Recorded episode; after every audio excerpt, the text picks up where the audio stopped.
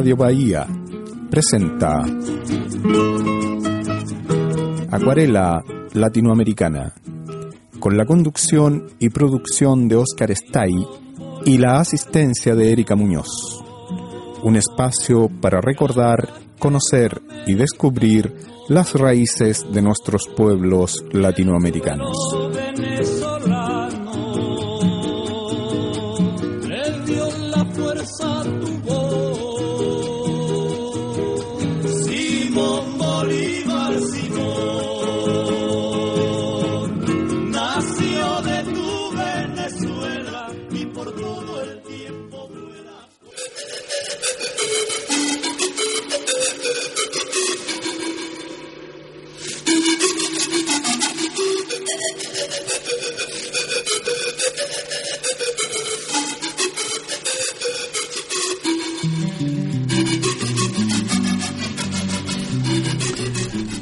Hola, hola, hola, ¿qué tal? ¿Cómo están amables oyentes? Un gusto, como siempre, ese gusto de estar junto a ustedes, junto a este día.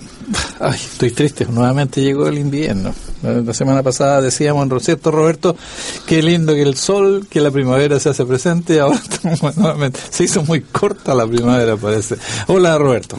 Muy buenos días, Oscar, y muy buenos días a todos los auditores. Sí, efectivamente, la semana pasada Estábamos muy, muy convencidos de que ya estábamos en un proceso claro de, de primavera.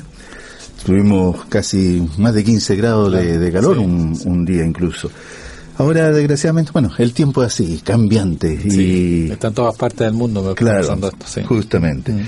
Entonces, bueno, es parte de, de, lo que es la vida. También en la vida uno sufre cambios y aquí el tiempo nos está demostrando que no nos podemos confiar del tiempo, a pesar que tengamos algunos claros síntomas de primavera, pero el invierno todavía se hace notar. Tú has dicho algo, la vida, sí, la vida. O sea, hay momentos tristes, momentos alegres, y hay que vivir esos momentos alegres, porque siempre hay tristeza, o sea, está como el blanco y el negro. Hay una dualidad constante en esta vida, ¿verdad? Justamente, mm, justamente. Así que... Cuando estamos alegres, cuando hay harto sol, está calentito, calor, qué sé yo, después frío, está un poquito triste, pero bueno, hay, que, hay que sobrepasar todo eso. Claro. Pero, de todas maneras, aquí en, en la en los estudios de la radio, está bastante caluroso, diría yo. Y de todas maneras vamos a tener un agradable programa, interesante programa para nuestros auditores. Bueno, continuamos entonces, parece, ¿con? Sí, vamos a continuar con esta serie de, de, programas, que este es el primer bloque, que va a durar unos dos programas más, además de este, que estamos hablando sobre la, la dedicado a lo que son los 100 años, el centenario de la gran revolución socialista de octubre. Y el primer programa fue dedicado a la situación en Rusia a principios de siglo y la revolución que se llama la primera revolución rusa, que fue en 1905. Posteriormente dedicamos los otros programas, el segundo programa, a la Revolución de Febrero del año 1917. Y hoy vamos a seguir conversando sobre eh, haciendo un, un, análisis final, algunas cosas que nos quedaron pendientes en el programa anterior y después vamos a entrar ya a lo que es la situación de eh, Rusia inmediatamente posterior a la revolución de febrero. Y Habíamos parado, habíamos terminado justamente cuando tú me preguntabas en el programa acerca de que se dice, y al, parecer da la impresión de que esta revolución de febrero, al menos en su inicio, comienza como un movimiento espontáneo. ¿Te acuerdas? Y hablamos de la espontaneidad. Y decíamos que efectivamente el primero y el segundo día del dar inicio a esta revolución de febrero, claro, hay elementos que hablan de la espontaneidad del movimiento. Mm. Y también señalábamos que todos los procesos sociales, especialmente cuando es un proceso revolucionario, eh, hay una combinación de elementos espontáneos y elementos planificados. Eh, entonces decíamos que la dirección del partido bolchevique en Petrogrado, el día 23 y 24 de febrero, eh, no estuvo en la cabeza de la, de la conducción de esas demostraciones que hablábamos que especialmente surgen a partir del movimiento de las mujeres para la conmemoración del 8 de marzo, que en el mm. calendario antiguo era el día 23 de febrero. Y que incluso el, se planteaba de que quizás que no era tan oportuno hacer una demostración de ese tipo mm. por el riesgo de una represión muy grande por parte del, del zarismo, de las fuerzas reaccionarias del zar. Eh, ahora, bien, si eso es así, es cierto, tenemos que también reconocer de que esta revolución hubiera sido imposible si no hubiera no se hubiese contado con un grupo importante de militantes bolcheviques que sí tenían una experiencia y una conciencia y una claridad acerca de la situación que se estaba viviendo. Y cuando digo de la experiencia me refiero a la experiencia de la revolución del año 1905. Entonces, ellos de todas maneras, si bien es cierto, no existió de los, primeros días una conducción centralizada, sí en todas las unidades o en todas las organizaciones locales bolcheviques, sí estaban preparados y sí jugaron un rol conductor de esa eh, revolución. Y nombramos incluso casos concretos de de cómo se llama de cuando como bolcheviques y organizaciones bolcheviques condujeron esa, esa revolución. Y también señalábamos que en este momento decisivo de, de, la Revolución de Febrero, un solo individuo, pertrechado con las teorías marxistas y la voluntad revolucionaria, es decir, como, como estamos hablando de la preparación que tenían los bolcheviques, puede aglutinar en torno a sí a miles más. Ahí radica la importancia de la formación política para los obreros revolucionarios. Por lo tanto, aunque los primeros actos decisivos de la revolución que derrocó al zar fueron espontáneos, no obstante sería un error pasar por alto el rol desempeñado por los revolucionarios en las fábricas y en el ejército durante el levantamiento de febrero. En particular, los miembros del partido bolchevique desempeñaron papeles claves en las huelgas, las eh, peleas callejeras y las manifestaciones.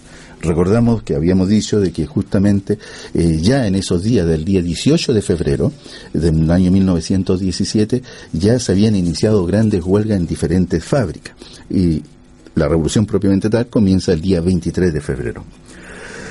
Por otro lado, era claro que la sociedad rusa enfrentaba una crisis extrema con implicaciones revolucionarias.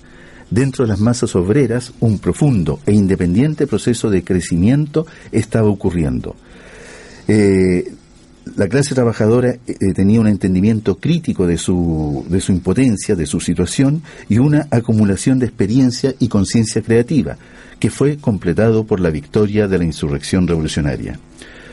Los bolcheviques se destacaron por su preparación desde la primera revolución rusa de 1905 y a su compromiso a la idea que el poder obrero podría transformar la sociedad rusa. Esta idea, esparcida en las fábricas y en, eh, Rusia por cuadros del partido, tuvo una importancia decisiva en dirigir la revolución a la victoria.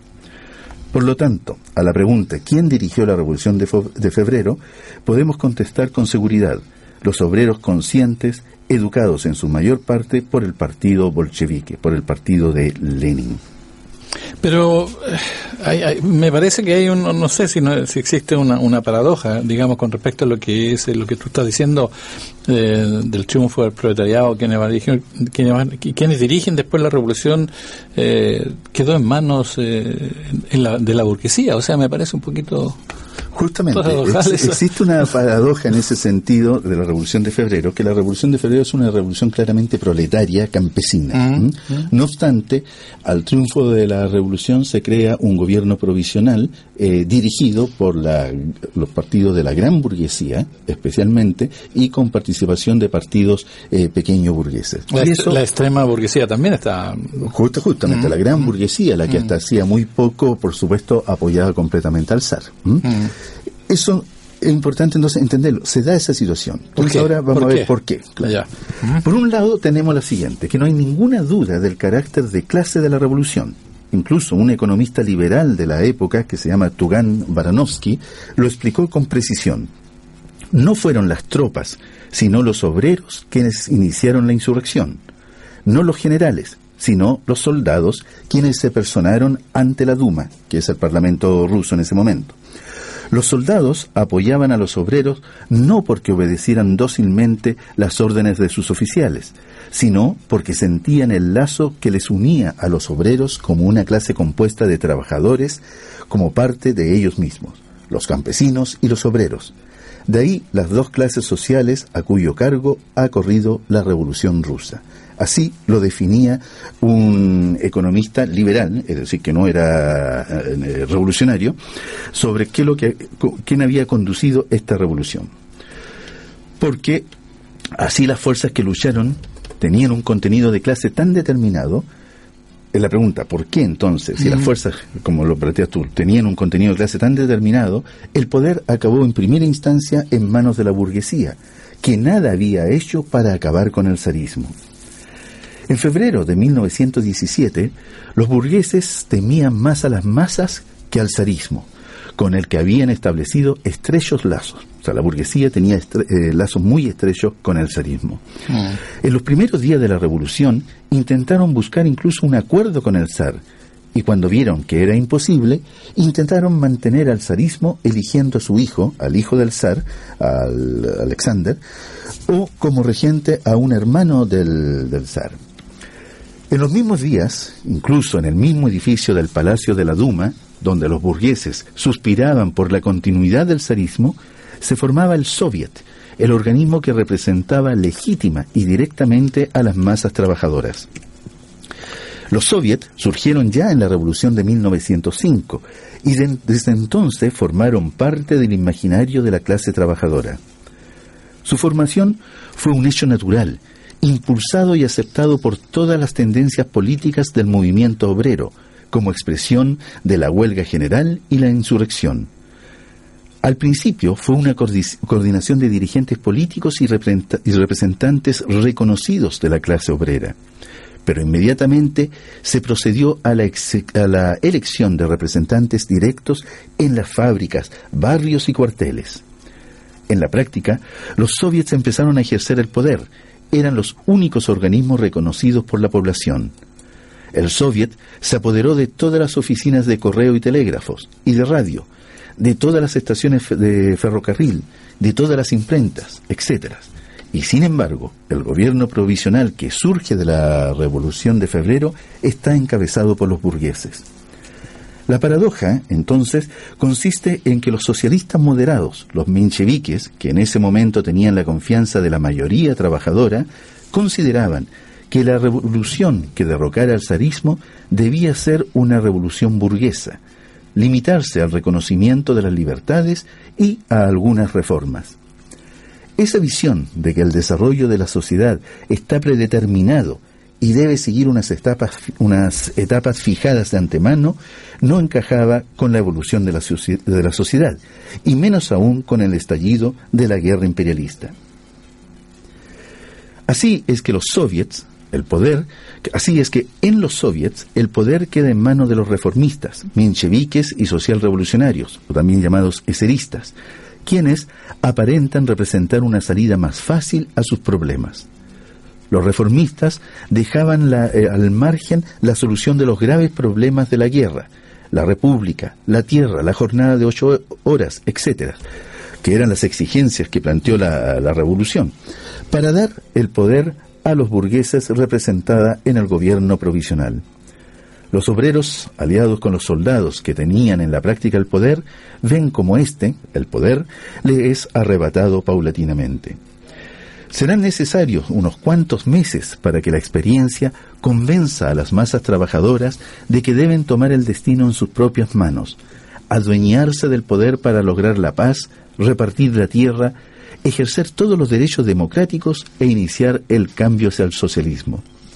Lenin, que todavía no había podido viajar a Rusia, escribió en sus cartas desde lejos. Así incluso hay un libro de Lenin donde se recopilan estas cartas, que son cartas desde lejos y dice lo siguiente, comilla, la, la revolución fue obra del proletariado, exige pan, paz y libertad, exige una república y simpatiza con el socialismo.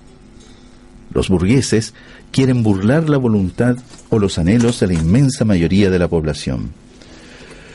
Pero el proletariado adquirirá pronto conciencia de esta situación y resolverá esta paradoja en el transcurso de los siguientes meses. Eh, a ver, a ver, a ver, está interesante. Gracias por la respuesta. O sea, hay, otra cosa que, ¿qué pasa en Rusia, esto después de la, digamos, después de la revolución. Sería interesante que lo aclarara un poquito más. ¿Mm? Justamente. Entonces ahora vamos a centrarnos en eso, que es la situación en, en, Rusia después del derrocamiento de la autocracia y justamente vamos también a dar respuesta a lo que un eh, auditor no, nos pregunta. ¿Quién encabeza ese gobierno provisional? ¿Mm?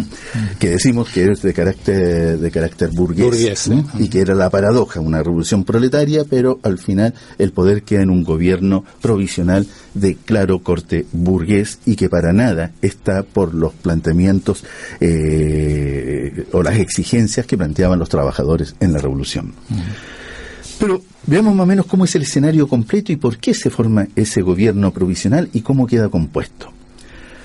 La noticia sobre el derrocamiento de la autocracia se extendió rápidamente por el país. Por doquier se celebraban mítines, asambleas y manifestaciones al son de las bandas militares que tocaban el himno revolucionario de la Marsellesa, en las calles de la ciudad no cesaban los desfiles festivos con banderas rojas. También la población rural organizaba manifestaciones.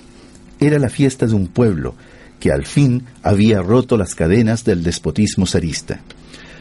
La revolución dio salida al genio creador de las masas populares, su expresión más brillante era la creación de los soviets de diputados, obreros y soldados. Los soviets de diputados obreros aparecieron por primera vez en Rusia en 1905, con la revolución de ese año. Ya entonces, Lenin no solo los calificaba como órganos de la insurrección, sino también como el embrión del gobierno provisional revolucionario. Apoyándose en la experiencia histórica de la primera revolución rusa, los obreros de Petrogrado y de otras ciudades comenzaron a crear soviets de diputados, obreros y soldados en cuanto triunfó la Revolución de Febrero. Los bolcheviques popularizaban por todos los medios la idea de crear los soviets y lograron ejercer gran influencia en el proceso de su formación. No obstante, a consecuencia de la insuficiente organización y conciencia del proletariado, así como de la predominancia de la población campesina y pequeño burguesa en el país, los mencheviques y eseristas se apoderaron de la dirección del Soviet de Petrogrado y de la mayoría de los demás soviets, mientras que los bolcheviques se encontraban en minoría. Recordarle a los auditores que los mencheviques y los eseristas, o revolucionarios de izquierda que se llamaban, eran dos partidos de carácter pequeño burgués los representantes de la burguesía y de los terratenientes decidieron crear su propio organismo de poder para restablecer el orden, entre comillas, es decir, para luchar contra la revolución. Así es como el 27 de febrero surgió el Comité Provisional de la Duma de Estado, en el que fueron incluidos de la democracia el eserista Kerensky y el menchevique Jeise. Lo encabezó Rosianko, presidente de la Duma de Estado, que era un monárquico y ultra reaccionario. Actuando en nombre del Comité Provisional, Rodzianko, este ultra reaccionario, ordenó en la noche del 28 de febrero que las tropas de la guarnición se reintegrasen inmediatamente a los cuarteles y se subordinasen a, a los oficiales. Además, que los oficiales impusieran un orden férreo en las unidades. O sea, de esta manera, lo que se busca es detener claramente esta revolución. Los bolcheviques exhortaban a los obreros y soldados a desconsiderar la disposición del Comité de la Duma de Estado y subordinarse únicamente al Soviet de Diputados, Obreros y Soldados. En la primera sesión del Soviet de Petrogrado, celebrada en la noche del 28 de febrero, se acordó crear la milicia obrera para establecer el orden revolucionario de la ciudad. El Soviet envió comisarios a todos los distritos de Petrogrado para organizar en ellos el nuevo poder.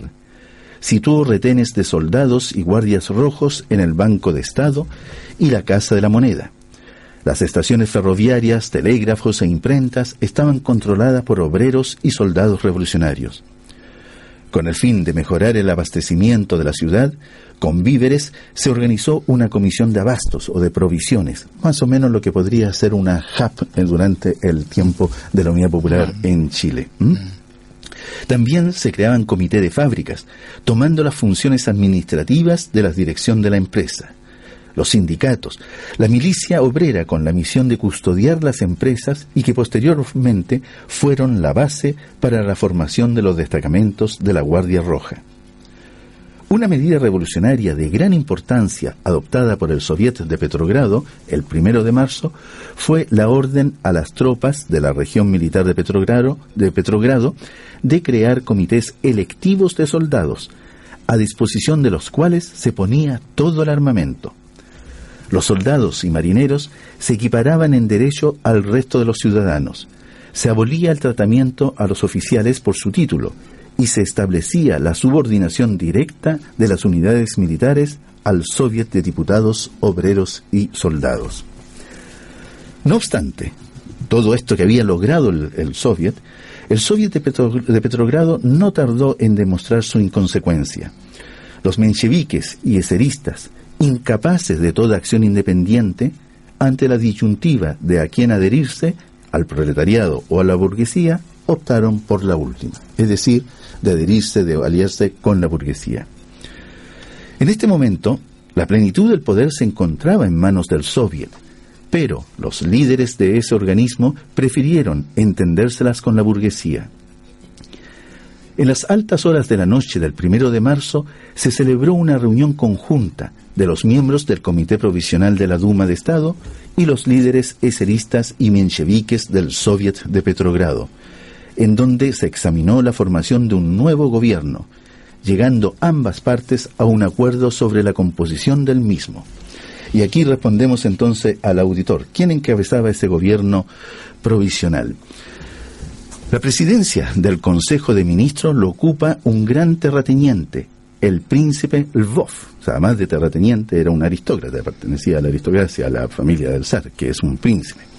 Lvov a quien ya antes de la revolución el zar le proponía ocupar el cargo de primer ministro. Se nombró ministro de Relaciones Exteriores a Milyukov, líder del Partido Demócrata Constitucionalista, que es el principal partido de la burguesía, y ministro de Guerra y la Marina a Gushkov, líder de los octubristas, partido de los grandes terratenientes y capitalistas. Además, dentro conformaron este gobierno provisional el socialista revolucionario eserista eh, Kerensky, que fue nombrado ministro de Justicia. Esos son los principales cargos dentro de este gobierno provisional. Claramente podemos decir quedó en manos de la gran burguesía, mm. más presencia también de algunos eh, representantes de los partidos pequeños burgueses que salieron junto a este gobierno.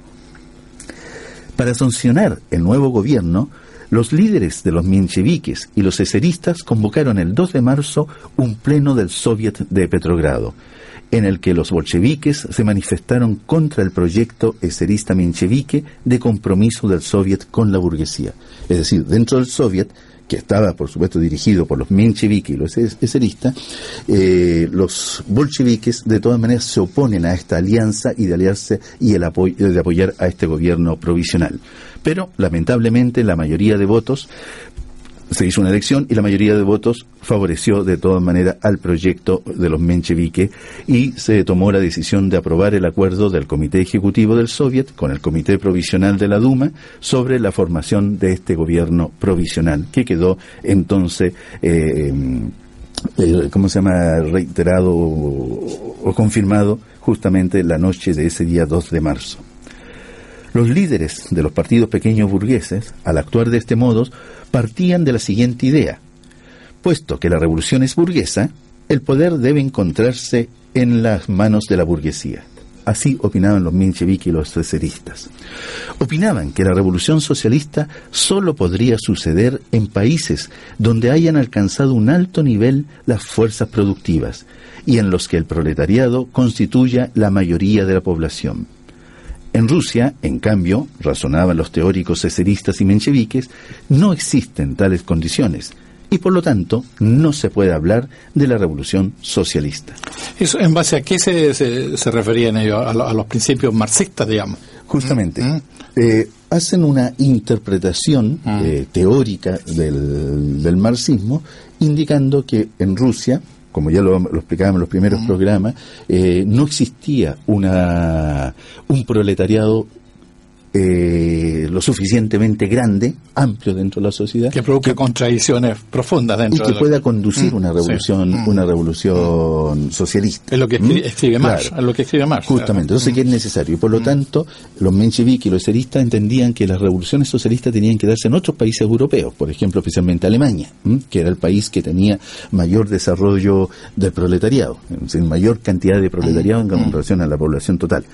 Y, y no en Rusia, donde todavía su- sub- eh, conjuntamente existían las condiciones casi feudales, o recién venía saliendo el feudalismo. Mm. Pero ya eso lo explicábamos la- en los primeros programas, de que a pesar de que es cierto de que el proletariado todavía era muy débil numéricamente en la, en la, en la Rusia zarista, pero sí había logrado una gran concentración, especialmente en algunas ciudades y en las fábricas tenía una gran concentración de, de obreros, lo que le permitía, por lo tanto, tener primero una organización, educarse, porque había una gran concentración de ellos, y tener el poder para porque estaban justamente las ciudades que son los centros de poderes. Entonces sí podían conducirla. ¿Mm? Pero ellos, considerando eso, pensaban de que eso no podía ser. Y por lo tanto, entonces el Soviet de Diputados Obreros y Soldados de Petrogrado, en manos de los mencheviques y los eseristas, publicó un llamamiento en el que exhortaba al pueblo a apoyar al gobierno provisional. De este modo, entregaba voluntariamente el poder estatal a la burguesía, a su gobierno provisional. Siguiendo el ejemplo de Petrogrado, los trabajadores creaban soviets en todo el país, en primer término en los principales centros industriales y en las mayores ciudades. En el soviet moscovita, al igual que el soviet petrogradense, la mayoría de los puestos quedaron en manos de los mencheviques y ceristas, los cuales decidieron aliarse con la burguesía.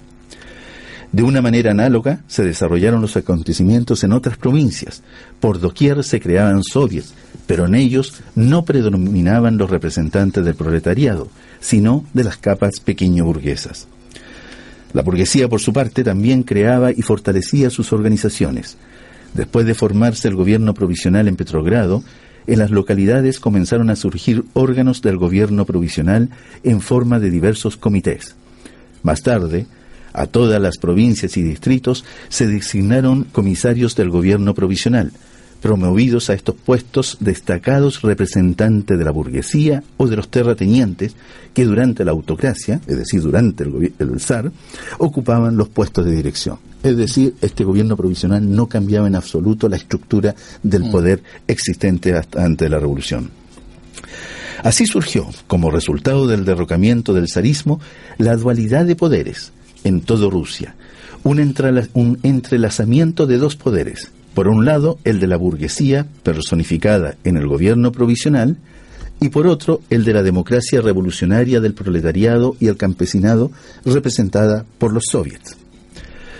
La dualidad de poderes expresaba un momento transitorio en el curso de la revolución, el momento en que ésta ha rebasado ya los cauces de la revolución democrática burguesa, corriente, es decir, se había logrado esa revolución democrática burguesa y ya se había como siendo completado, pero todavía no, no se creaban las condiciones necesarias, o no se daban todas las condiciones, para continuar la revolución del proletariado y de los campesinos. En esta situación creada a raíz de la Revolución de Febrero, los mencheviques y eseristas consideraban que su misión era conciliar los intereses de las amplias masas trabajadoras con la burguesía, convencer a los obreros de la necesidad de apoyar a la burguesía y a su política, lo que hizo que muchos creyeron ingenuamente que el gobierno provisional daría satisfacción eh, a sus eh, recónditos anhelos, pondría rápidamente fin a la guerra, entregaría las tierras a los terratenientes, a los campesinos y efectuaría transformaciones democráticas. Eso es lo que esperaba el pueblo, de que se dieran esa situación, que se entregara la tierra de los terratenientes a los campesinos, que se terminara con la guerra. En esto, en estas eh, promesas de este gobierno eh, provisional, eh, no solo creyeron los soldados y campesinos, sino también, también parte de los obreros. Otra de las causas que propició el predominio de los partidos pequeños burgueses en los soviets fue la insuficiente organización y conciencia del, del proletariado, de lo que seguimos hablando después de esta pausa.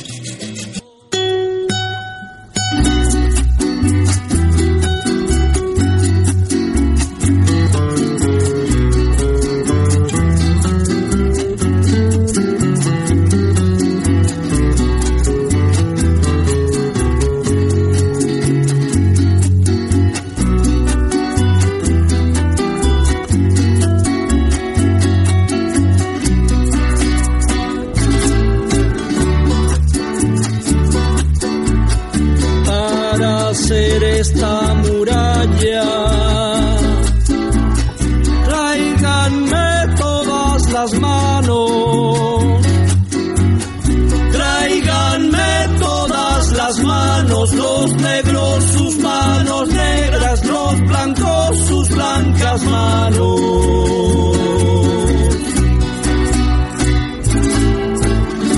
Una muralla que vaya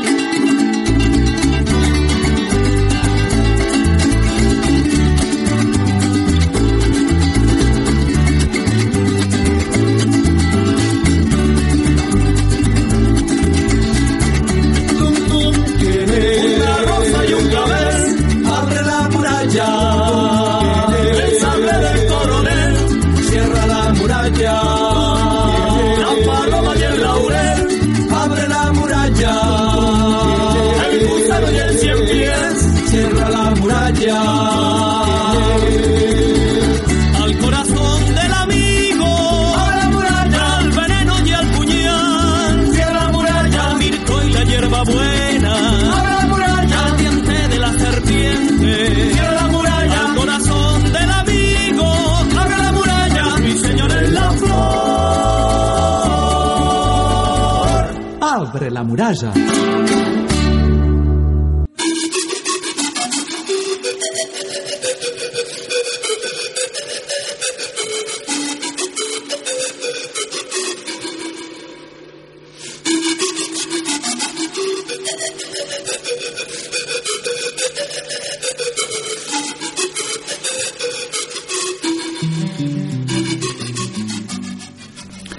Bien, continuamos entonces este programa dedicado al centenario de la Revolución de Octubre, este tercer programa en, el programa de Acuarela Latinoamericana. Y habíamos quedado justamente en eh, conversar sobre las otras causas que propició el predominio de los partidos pequeños burgueses en los soviets. Fue, una de las razones fue la insuficiente organización y conciencia del proletariado. Más del 20% de los obreros industriales eh, se encontraban en el ejército. Las movilizaciones militares, que con frecuencia se utilizaba como medida represiva, azotaban en primer lugar a los cuadros obreros que habían pasado por la escuela de la lucha revolucionaria, ocupando su lugar obreros menos capacitados. Por lo tanto, la guerra debilitó mucho a las organizaciones obreras de masa. Las represiones acometieron ante todo al partido de los bolcheviques. Casi ningún comité del partido pudo evitar la desarticulación. Fueron dispersos los sindicatos e incluso las sociedades cultural educativas. El debilitamiento de la organización del proletariado, en combinación con el engrosamiento de sus filas con elementos procedentes de las capas pequeño burguesas y burguesas, contribuía a un cierto fortalecimiento de las posiciones de los partidos miencheviques y eseristas entre el proletariado. El partido político más importante era el Partido Demócrata Constitucionalista, que expresaba y representaba los intereses de la burguesía y los terratenientes. A raíz de la Revolución de Febrero, los demócratas constitucionalistas querían a toda costa salvar la monarquía, pero al no poder conseguirlo, se tiñeron rápidamente en republicanos y buscan la alianza con los partidos pequeño burgueses, pero al mismo tiempo fortalecían la alianza con los partidos y grupos que estaban más a la derecha que ellos mismos.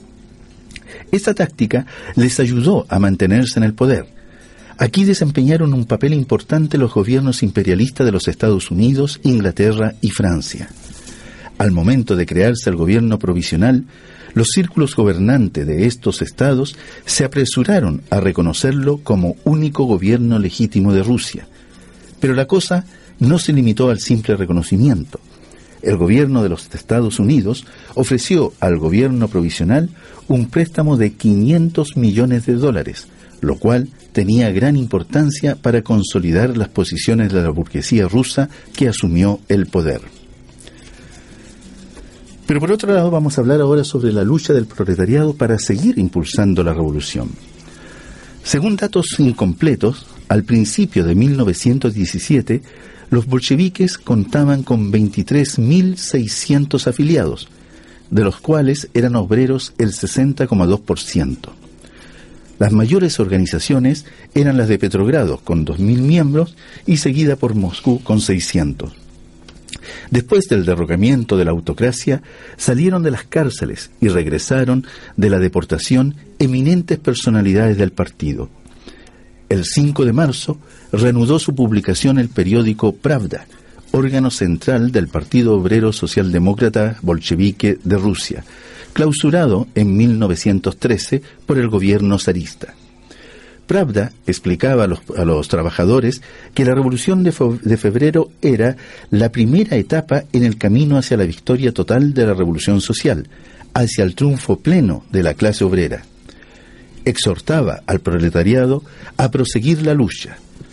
La revolución no ha concluido, las reivindicaciones del pueblo están planteadas, pero aún no se han cumplido, escribía el Pravda. A Lenin le pertenece el mérito en la definición de la verdadera estrategia y táctica revolucionaria del partido en las nuevas condiciones. Encontrándose exiliado en Suiza, Lenin supo formar una idea exacta de la situación creada en el país, aunque no disponía más que las incompletas noticias que llegaban de Rusia. Lenin planteaba con especial insistencia intensificar la labor para organizar las masas y prepararlas para la conquista del poder por los soviets de diputados obreros. Solo este poder puede dar pan, paz y libertad. En las cartas posteriores, Lenin señalaba que el proletariado debía continuar luchando por la victoria del socialismo. El cumplimiento de esta tarea requería organizar los soviets, armar a los obreros y ganarse para el proletariado al ejercicio y al, eh, ejército y al campesinado trabajador. En sus cartas desde lejos, escritas para el periódico Pravda, Lenin formuló las tareas del partido en las nuevas condiciones. Estas fueron un aporte a la elaboración de la teoría de la revolución socialista, ayudaron al partido de los bolcheviques a comprender correctamente la situación creada en Rusia a raíz de la Revolución de Octubre. No obstante, algunos funcionarios del partido seguían manteniendo y difundiendo puntos de vista erróneos, considerando que Rusia no había madurado para la revolución socialista. Subsanando los errores, superando las dificultades y guiándose por las indicaciones de Lenin, el partido desplegaba su labor en los soviets, logrando en algunos de ellos acrecentar el, el papel de los bolcheviques. Por otro lado, tenemos la política antipopular del gobierno provisional. El gobierno provisional comenzó desde los primeros días a realizar una política exterior e interior en interés de las clases que él expresaba y representaba, es decir, la burguesía y los terratenientes. En las declaraciones programáticas del gobierno no se hacía mención al cese de la guerra imperialista, a la entrega de la tierra a los campesinos, a la jornada laboral de ocho horas y otras reivindicaciones de los trabajadores. En cambio, se expresaba, aunque en una forma velada, la exigencia de la burguesía imperialista de continuar la guerra hasta la victoria definitiva. El gobierno eh, provisional se esforzaba por conservar la monarquía.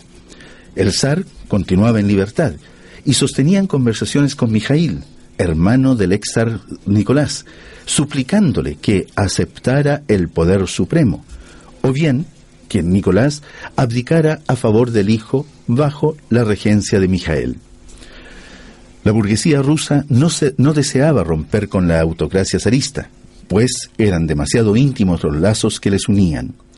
Mas, al ver el estado de ánimo de las masas, Mijael rehusó el trono que le proponían.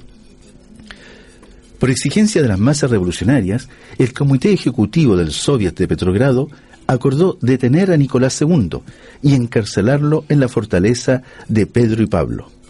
No obstante, el gobierno provisional lo alojó en el Palacio Sarkoye Seló, dejándole toda su servidumbre palaciega, o sea, toda la servidumbre del Palacio del Zar siguió con él en este nuevo palacio y asignándole incluso una considerable pensión.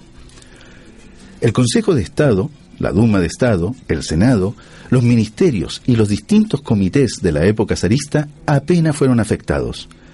La burguesía confiaba en los generales y oficiales zaristas. Por eso el gobierno provisional designó jefe supremo del ejército al general Alexiev, que bajo el zarismo desempeñaba el cargo de jefe del Estado Mayor, y al general monárquico Kornilov, de quien conversaremos más adelante, comandante en jefe de la región militar, militar de Petrogrado. El gobierno provisional no quería ni podía resolver en interés de los trabajadores ninguno de los problemas planteados por la revolución. Se pronunció contra la solución del problema agrario, ya que ello no solo sería un golpe contra la propiedad terrateniente, y evidentemente en el gobierno estaban representados los terratenientes, mm. sino también contra la propia burguesía, pues más de la mitad de las eh, tierras de los terratenientes estaban hipotecadas más de una vez en distintos bancos. En los primeros tiempos, después de la revolución, los campesinos creían que pronto recibirían la tierra, pero los días pasaban y la ley agraria no se promulgaba. El aplacado movimiento agrario arreció con nueva fuerza. Para apaciguar a los campesinos, se enviaban destacamentos militares para reprimir los disturbios campesinos. También en la cuestión nacional el gobierno provisional mantenía una posición antinacional. La burguesía rusa, que estaba muy vinculada económicamente con las periferias nacionales y sacaba de allí beneficios fabulosos, no deseaba abandonar los grandes mercados y las fuentes de materias primas baratas. Por lo tanto, mantuvo una política de sometimiento a los pueblos oprimidos. Por ejemplo, el gobierno provisional no, no deseaba conceder la independencia estatal a Finlandia. Incluso fue rechazado un modesto proyecto de autonomía presentado por la dieta finlandesa.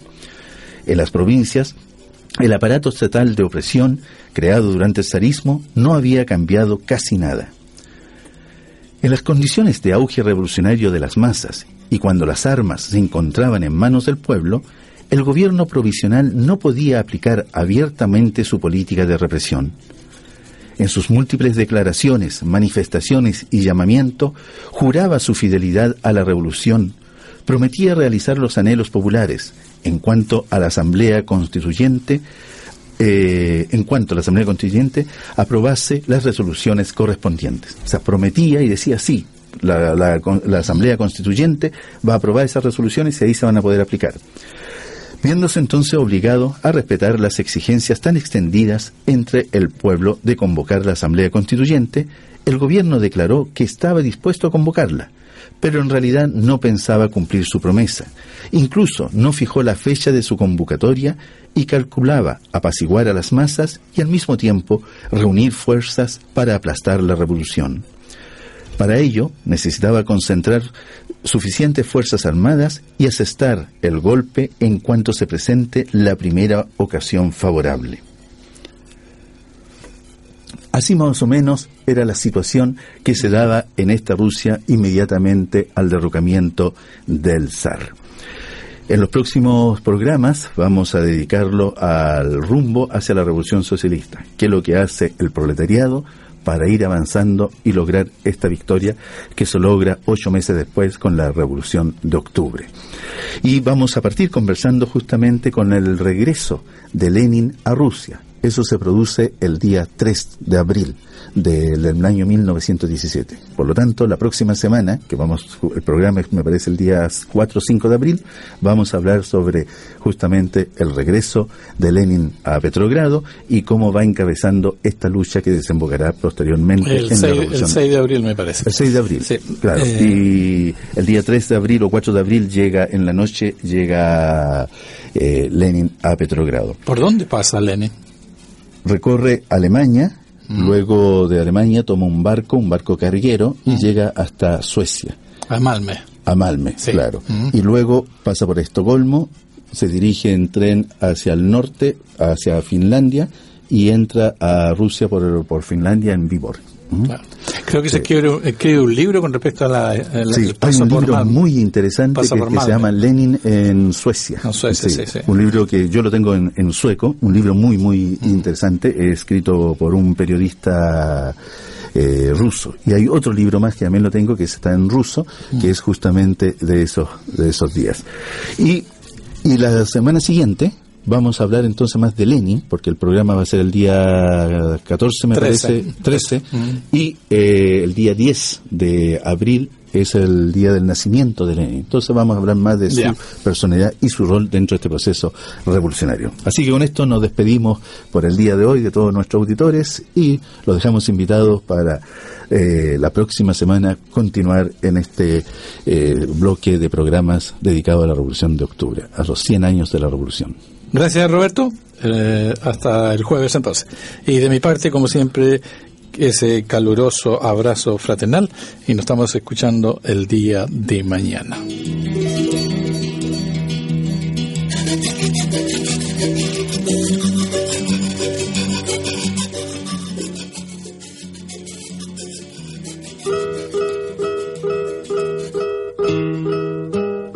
Amables oyentes, Acuarela Latinoamericana finaliza por el día de hoy.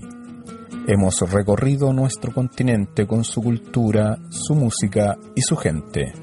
Conducción y dirección, Oscar Stay y la asistencia de Erika Muñoz.